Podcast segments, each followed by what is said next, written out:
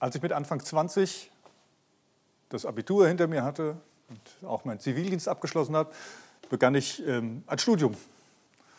Und diese Zeit, die dann kam, war für mich eine echte Krise. Warum? Was war passiert? Zum einen habe ich ein Studium angefangen, was ich eigentlich gar nicht anfangen wollte. Also ein Lehramtsstudium. Und meine Schulzeit war eher so, dass ich dachte, da will ich nie wieder hin. Also es hat mich nicht dahin gezogen, irgendwie Lehrer zu werden. Aber wenn man nicht weiß, was man machen soll, dann beginnt man mal sowas. Die Zeit an der Uni war auch ganz nett. Ein erster kleiner Baustein einer Krise, wo man sagen könnte, ja, kommen wir gut drüber weg. Dann kam noch was anderes dazu, nämlich, dass meine Ohren auf einmal anfingen, nicht mehr zu hören. Ich leide an einer Mittelohrschwerhörigkeit, wo ein Gewebe in meinem Mittelohr wuchert und sozusagen den Schallleiter verstopft oder die Knöchelchen nicht mehr zum Schwingen bringt. Und das war gerade in dieser Anfangszeit so stark, dass ich in den Vorlesungen und Hörsälen saß und einfach nichts verstanden habe. Entsprechend sah dann auch irgendwie das Studieren aus. Und es bezog sich nicht nur auf das Studium, sondern es bezog sich dann auch auf die Beziehungen. Es war total schwierig, Beziehungen zu pflegen, wenn mehr als eine Person im Raum war, mit der man direkt von Auge zu Auge reden konnte und am besten noch Lippen lesen musste, ein bisschen dabei, um irgendwas zu verstehen. Man, man wird aus der Gemeinschaft rausgeschmissen. Man klammert sich dann an die, die paar ganz engen Beziehungen, die man hat. Aber das ist viel zu eng. Und letztendlich sind dann auch Beziehungen zerbrochen. Und ich habe gemerkt, ich bin voll drin in der Krise. Ich kann mich erinnern, dass ich, dass ich unterwegs war und, und zu Gott gerufen habe, gesagt, Gott, was, was mache ich denn jetzt? Was soll denn aus meinem Leben jetzt werden? So werde ich keinen Abschluss kriegen, so werde ich kein Geld verdienen, so werde ich keine Ehe, keine Familie haben können. Ich war total unsicher, verunsichert. Das war ich vorher schon von der Schulzeit und, und es hat sich jetzt einfach nochmal extrem verstärkt in dieser Lebensphase. Eine richtige Krise. Wenn ich heute zurückblicke und sehe, was in den letzten 15, knapp 20 Jahren gewachsen ist auf diesem Weg, da bin ich unheimlich dankbar. Ich darf jetzt hier stehen, ich darf eine, eine wundervolle Familie haben, eine tolle Ehefrau, zwei fantastische Kinder und mich riesig darüber freuen. Ich darf eine, einen Job machen, der mich mit Leidenschaft erfüllt, hier in dieser tollen Gemeinde. Ich darf meine Begabungen ein Stück weit ausleben. Ich darf sicher werden, selbstsicher werden. Ich darf mich auch mal über mich freuen und, und mich annehmen, so sagen, Conny, ist, perfekt wird es bei mir eh nie, von meinem Empfinden her. Aber es war okay so. Gott hat mir das geschenkt und ich bin unheimlich dankbar. Ich darf sogar Hörgeräte tragen, die mir helfen, auch wieder besser zu hören, in Gemeinschaft zu sein und auch zum Beispiel Musik wieder genießen zu können. Warum erzähle ich euch das? Ich erzähle euch das, weil Krisen zu unserem Leben dazugehören. Manchmal kommt es heftig und alles auf einmal, manchmal sind es vielleicht eher kleinere Punkte, die nacheinander kommen. Aber es kann passieren, dass jeder von uns irgendwann in seinem Leben an den Punkt gerät, wo er merkt, ich bin voll unten drin, ich sitze in der Krise. Und vielleicht ist diese Zeit jetzt, die wir gerade erleben, mit diesem Virus, mit diesem Lockdown, so eine Krise für dich. Vielleicht ist es auch eine ganz andere, die mit diesem Virus gar nichts zu tun hat. Wir haben letzte Woche über Krisen gesprochen. Wir haben darüber gesprochen, was passiert bei einer Krise, was eine Krise zu einer Krise macht. Und ich skizziere euch das mal ein bisschen. Also wenn wir hier so eine Grafik haben, dann leben wir hier auf so einem gewissen Level. Und ich, ich, glaube, wir alle, die wir hier in dieser westlichen Welt leben, haben, wenn das Leben normal läuft, relativ hohes Level an normalem Leben. Und dieses Leben ist gegründet auf, auf Fundamenten, auf, auf Glaubenssätzen, auf Dingen, die unser Leben ausmachen, wie zum Beispiel Wohlstand. Wohlstand oder Gesundheit oder Freiheit oder Kontrolle.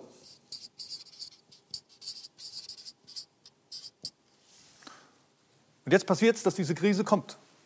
Und diese Krise hat immer die Auswirkung, dass sie unsere Fundamente des Lebens in Frage stellt. Und manchmal brechen sie einfach weg. Und dann rauscht es einfach runter.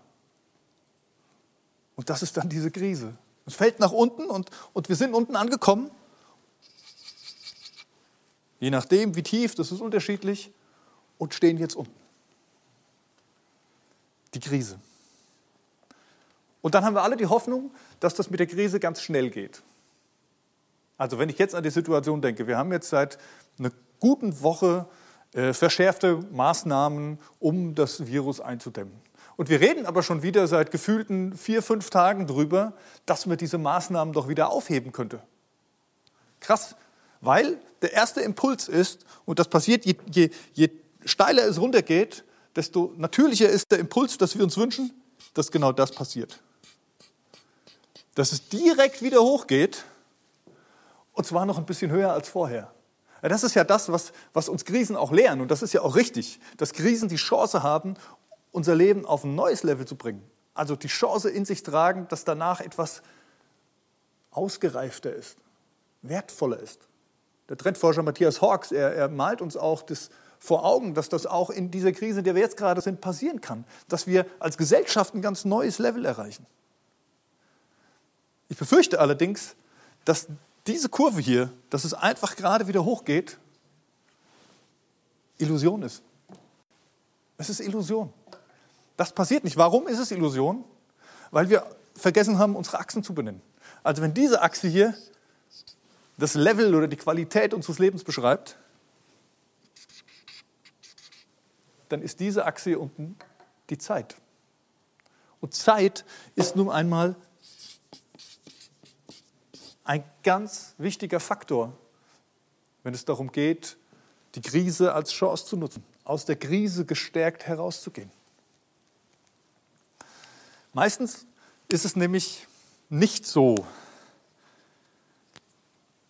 dass es ganz schnell geht. Warum? Weil eine Krise ein solcher Einschnitt ist, dass ich nicht unverändert daraus hervorgehen kann. Es wird sich was verändern. Ich kann nicht einfach von hier unten nach hier oben springen und so weitermachen wie vorher. Das wird nicht funktionieren. Es wird sich grundlegend was ändern. Ich werde Lebensmuster, Glaubenssätze, die ich in mir trage, grundlegend hinterfragen und das wird mich verändern. Und dieses Neue, was entstehen kann, dieses Neue, was vielleicht sehr wertvoll ist, es braucht Zeit. Es braucht Zeit zu wachsen und es braucht Zeit zu reifen. Wie sieht so eine Kurve aus? So eine Kurve des Wachsens und des Reifens, die ist nicht ganz so steil, die geht schon hoch, vielleicht auch mal ein bisschen schneller und dann bleibt sie auch mal wieder so. Vielleicht geht sie sogar mal ein Stück runter wieder. Dann hat sie wieder einen größeren Anstieg. Vielleicht eher so. Vielleicht ist das eher die Kurve, die das Neue mit sich bringt. Die Kurve des Reifens. Und einen wichtigen Punkt, um so eine Kurve hinzukriegen, so eine gute Kurve, eine gesunde Kurve nach oben, wo Neues wirklich wachsen kann, da gibt es einen Faktor, der ganz wichtig ist. Und über den möchte ich heute gerne mit euch ein bisschen sprechen. Und das ist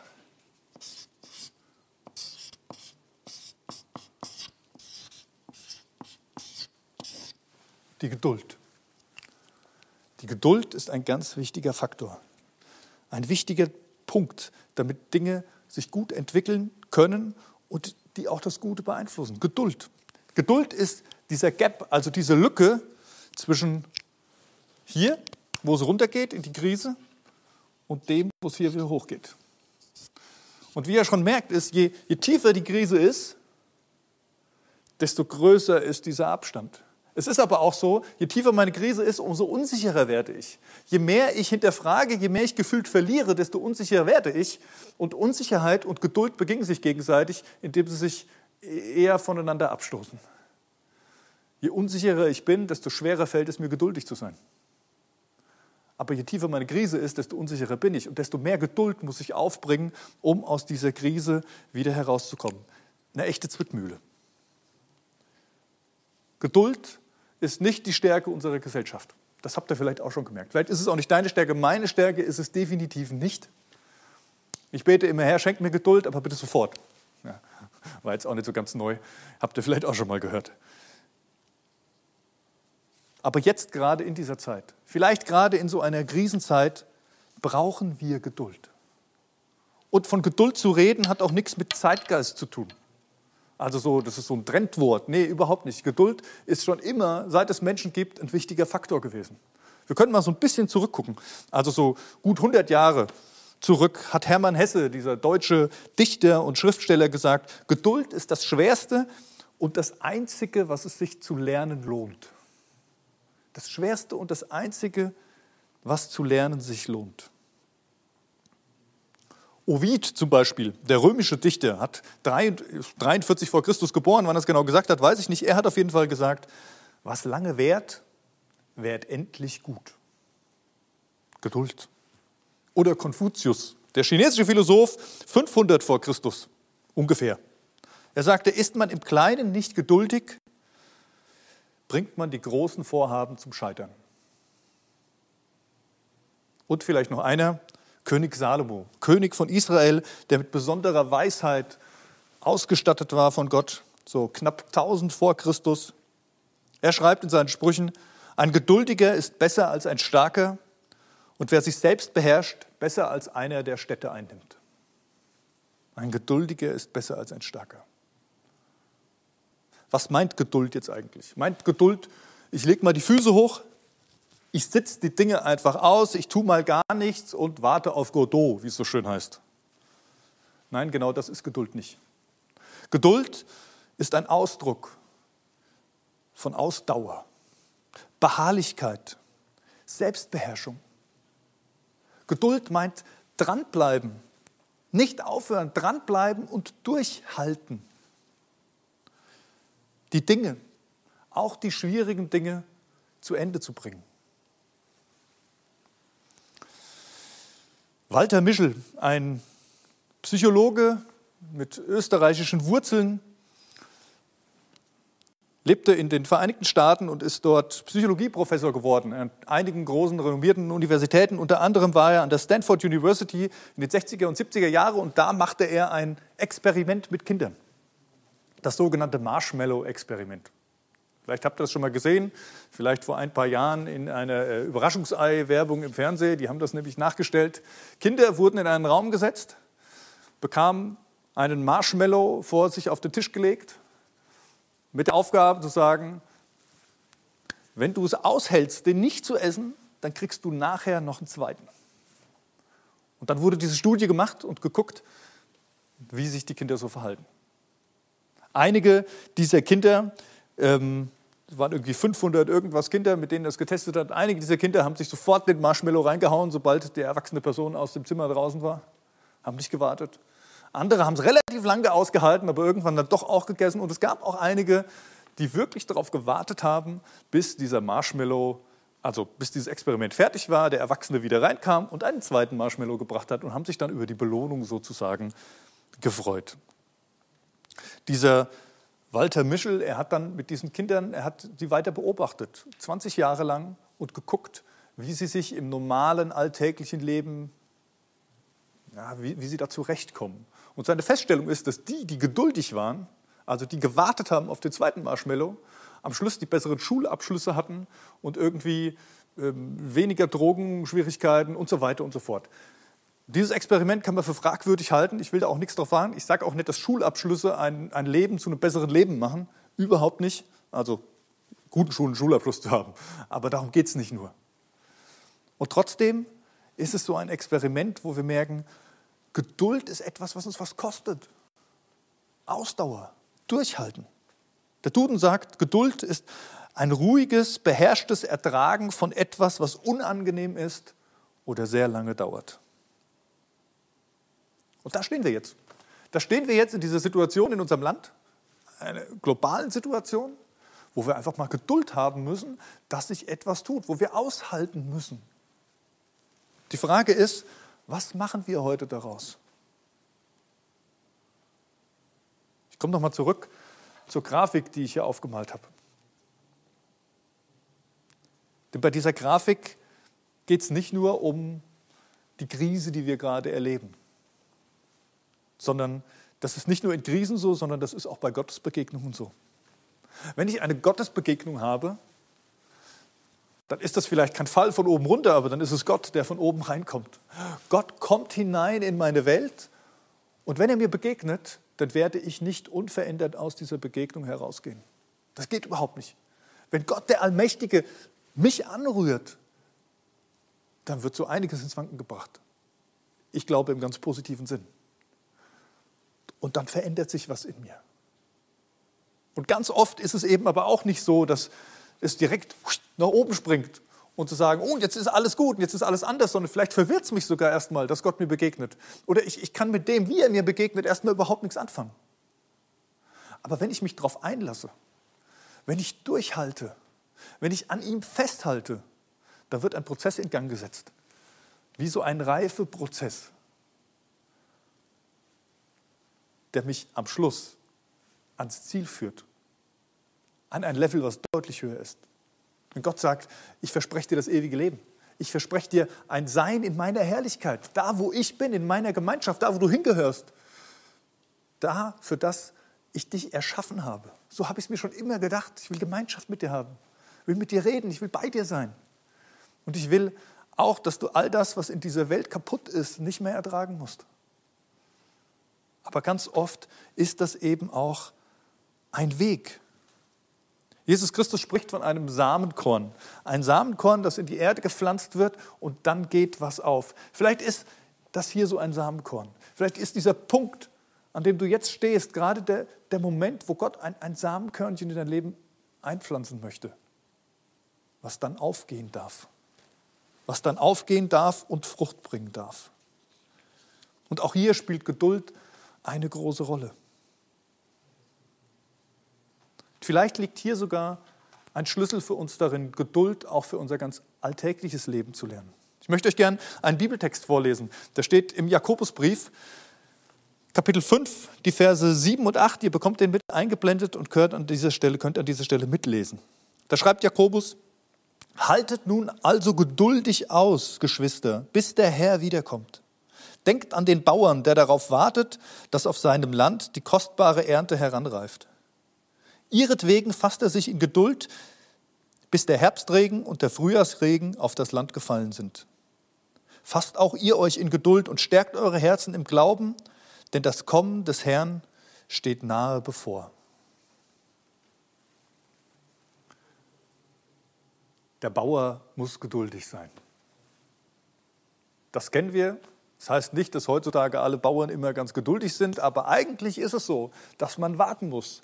Man macht seine Vorarbeiten, man bestellt das Land, man pflanzt etwas ein und dann muss man warten, bis Gott es wachsen lässt und bis man dann wieder ernten darf. Der Frühjahrs- und der Herbstregen, das hat etwas besonders mit dem vorderorientalischen Raum zu tun, dass der Boden eben im Sommer so hart ist, dass man auf diesen Herbstregen warten muss, bis man überhaupt den Boden bestellen kann. Und dann ist eben für die Reife der Frucht der Frühjahrsregen nochmal ganz besonders wichtig, bevor die Ernte dann eingeholt wird. Der Bauer wartet auf das, was Gott schenkt. Gottes Rhythmus. Gott hat einen Rhythmus in diese, in diese Welt getan. Frühling, Sommer, Herbst und Winter, Tag und Nacht und all das ist wichtig, damit, damit etwas wachsen kann, damit Neues entstehen kann. Das war Gottes Idee. Und es gibt zwei, zwei Punkte, die wir tun können, beziehungsweise die, die diesen Reifeprozess bedingen. Und einmal kommt es von unten und das ist der Nährboden.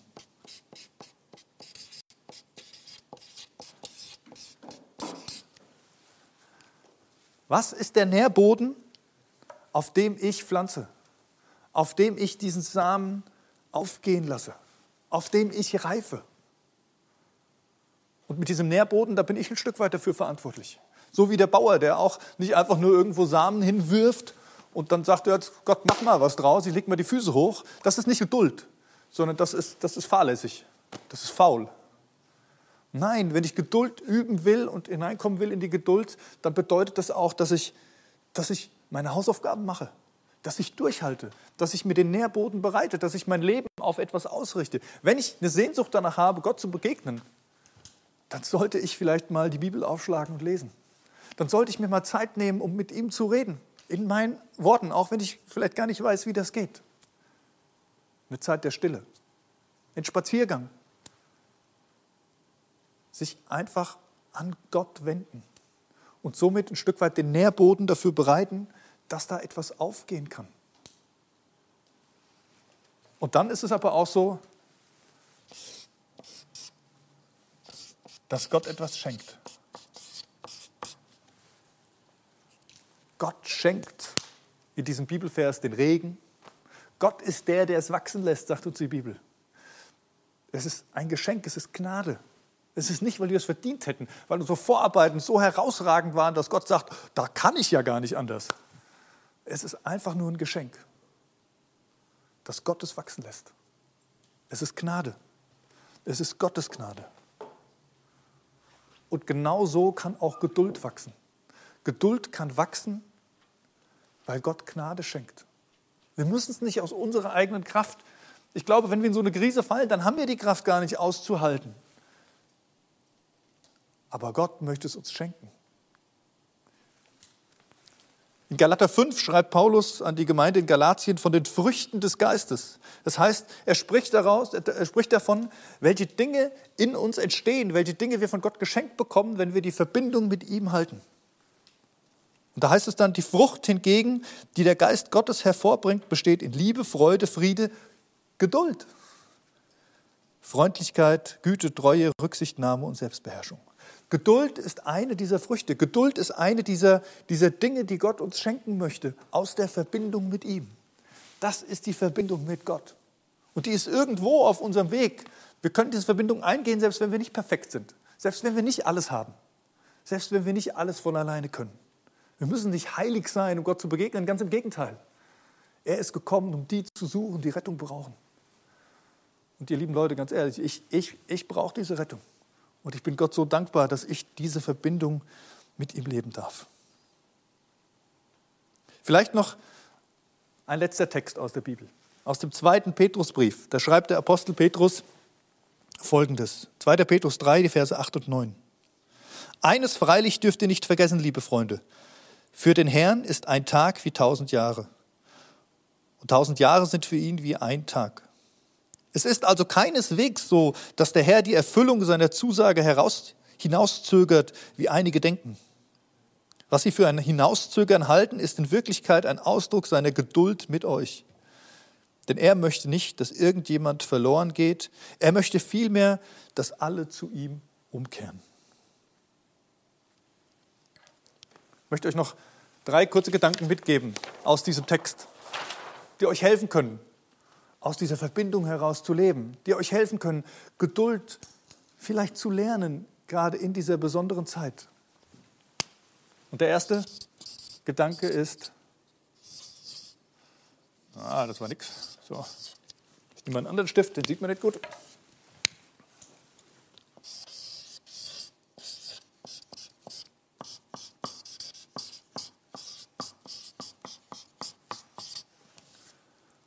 Gott hat Zeit. Gott hat Zeit. Für Gott ist ein Tag wie tausend Jahre. Und tausend Jahre wie ein Tag. Ich glaube, es geht bei diesen Zahlenangaben nicht darum, dass wir eine genaue Rechnung damit machen. Und zu sagen, der eine Tag und jetzt tausend und jetzt sind noch einer, tausend Jahre rum, das ist der zweite Tag von Gott. Ich glaube, es geht einfach darum zu sagen, Gott hat Zeit. Viel Zeit. Und wenn wir die Chronologie in der Bibel angucken, dann stellen wir das fest. Es wird uns berichtet, wie der Mensch sich gegen Gott entscheidet und wie Gott das Herz blutet daraufhin und wie er sich auf den Weg macht, um diese Verbindung wiederherzustellen. Und dann dauert es 5000 Jahre oder wie viel auch immer genau, bis der Plan, den Gott damals schon gefasst hat, nämlich seinen Sohn auf die Welt zu bringen, bis der Wirklichkeit wird, bis Jesus auf diese Erde kommt. Und dann so 600 vor Christus spricht der Prophet Jesaja davon, dass, dass dieser, dieser Sohn Davids kommen wird, dieser Retter, und dann schweigt Gott auf einmal 400 Jahre lang und sagt gar nichts mehr dazu, bis denn Jesus wirklich auf die Erde kommt. Und dann die Apostel, die mit Jesus unterwegs waren, die sagten, der Tag ist nahe, dass der Herr wiederkommt. So, so, so schrieb es ja der Jakobus auch. Der Tag ist nahe. Das ist fast 2000 Jahre her. Gott hat Zeit. Und Gott lässt sich auch von uns nicht drängen. Ich habe manchmal das Gefühl, wir, wir leben in einer Welt, wo alles verfügbar sein muss. Und genauso gehen wir dann manchmal auch mit Gott um. Dass wir sagen, Gott, jetzt, ich bete und dann passiert das jetzt. Und an mancher Stelle ist Gott so barmherzig, dass er auch Dinge einfach jetzt passieren lässt. Aber ich glaube nicht, dass wir über Gott verfügen können. Aber ich bin davon überzeugt, dass Gott Zeit hat. Gott hat Zeit und das sollte uns Mut machen. Er hat uns nicht vergessen, sondern, und das ist der zweite Punkt, Gottes Zusagen haben Bestand.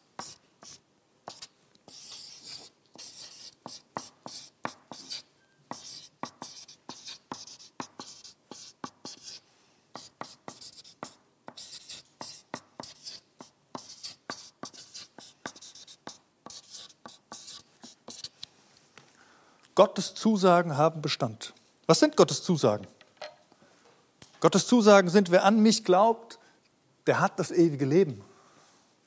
Gottes Zusagen sind, dass deine Schuld, deine Scham, deine Angst vergeben sind, wenn du sie Jesus anvertraut hast. Gottes Zusage ist, dass dich nichts, nichts auf dieser Erde, nicht von dieser Erde und nichts, was über diese Erde hinausgeht, dich aus der Hand Gottes reißen kann. Gottes Zusage ist, dass er kommt, dass Jesus wiederkommt als der König und dass er all dem Bösen, all diesem Leid und all diesen Dingen auf dieser Erde ein Ende machen wird. Und Gottes Zusage ist, dass du angenommen bist, dass du bedingungslos geliebt bist, dass du sein Kind sein darfst, dass du sein Erbe sein darfst und er mit ausgebreiteten Armen dasteht und dich in Empfang zu nehmen. Das sind Gottes Zusagen. Und die haben Bestand, auch wenn es vielleicht im Moment gerade nicht so für dich anfühlt. Und der dritte Gedanke ist,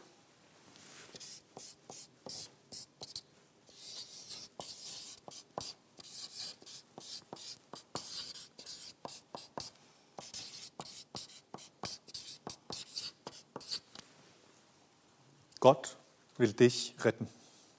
Gott will dich retten. Gott will jeden retten, ohne Ausnahme. Und deshalb ist er so geduldig, so schreibt es Petrus. Es ist ein Ausdruck seiner Geduld, denn er möchte nicht, dass irgendjemand verloren geht. Er möchte vielmehr, dass jeder zu ihm umkehrt. Gott möchte dein Leben auf ein neues Level heben. Das Ziel ist die Ewigkeit. Vielleicht ist es hier in deinem irdischen Leben, fühlt es sich für dich nicht so an, dass du dieses Level erreichst. Aber es gibt mehr. Und da möchte Gott mit dir hin. Er möchte diese Verbindung mit dir leben. Ganz eng, ganz tief. Er möchte, dass die Früchte seines, seines Geistes, wie ich sie eben vorgelesen habe, in dir wachsen. Dass du reifst zu einer Persönlichkeit, wie er sie sich gedacht hat. Ich weiß nicht, ob es bei dir in deinem Leben ein solches Samenkorn gibt. Aber ich glaube, dass Gott vielleicht gerade heute gerade jetzt in dieser Zeit so ein Samenkorn in dein Leben pflanzen möchte. Ein Samenkorn seiner Liebe, seiner Gnade, seiner Barmherzigkeit und seiner Treue. Und dir die Hand reicht und sagt, komm, komm, lass uns, lass uns diesen Weg bestreiten. Lass, lass es wachsen. Lass uns das Neue miteinander entdecken, so, so lange wie es eben braucht. Aber bleib du bei mir. Ich möchte dich einladen heute Morgen, zu sagen, halte durch. Halte durch, denn du musst es nicht aus deiner Kraft. Du darfst aus der Kraft Gottes leben, die er dir schenkt. Ich möchte gern beten. Allmächtiger Gott, ich danke dir von Herzen, dass wir mit dir reden dürfen und ich danke dir, dass du diesen Plan gefasst hast, dass du uns retten willst. Und ich danke dir, dass du so viel Zeit mit uns hast, dass du geduldig bist. Herr, wir sind so ungeduldig. Ich bitte dich, dass du diese Frucht in uns reifen lässt, geduldig zu werden. Vielleicht gerade jetzt in dieser Krise, dass wir aushalten können, da wo wir gerade sind und, und den Blick auf dich richten und dann dranbleiben. Und uns ausstrecken nach dem Neuen, was du wachsen lassen möchtest. Herr, und ich bete darum, dass du diesen Samen jetzt bei uns einpflanzt, bei jedem Einzelnen. Du weißt genau, was wir brauchen, du weißt genau, wo wir stehen, du weißt genau, wie die Krise aussieht oder auch nicht. Begegne uns und Pflanze diesen Samen, deinen göttlichen Samen in unser Leben. Und gib uns den Mut, den Boden zu bereiten, dass die Frucht aufgehen kann.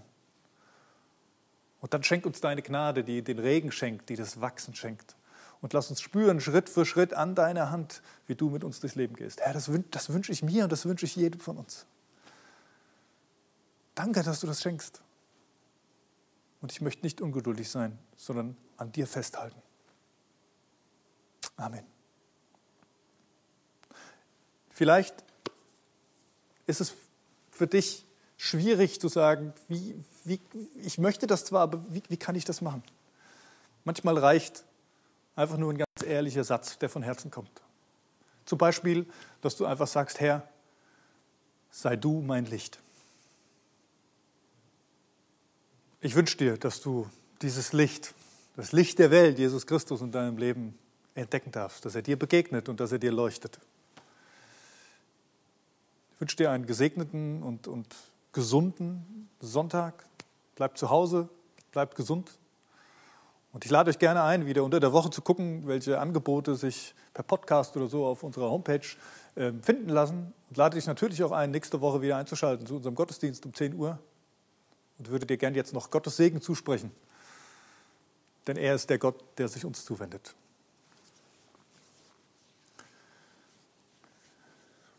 Der allmächtige Gott, Vater, Sohn und Heiliger Geist.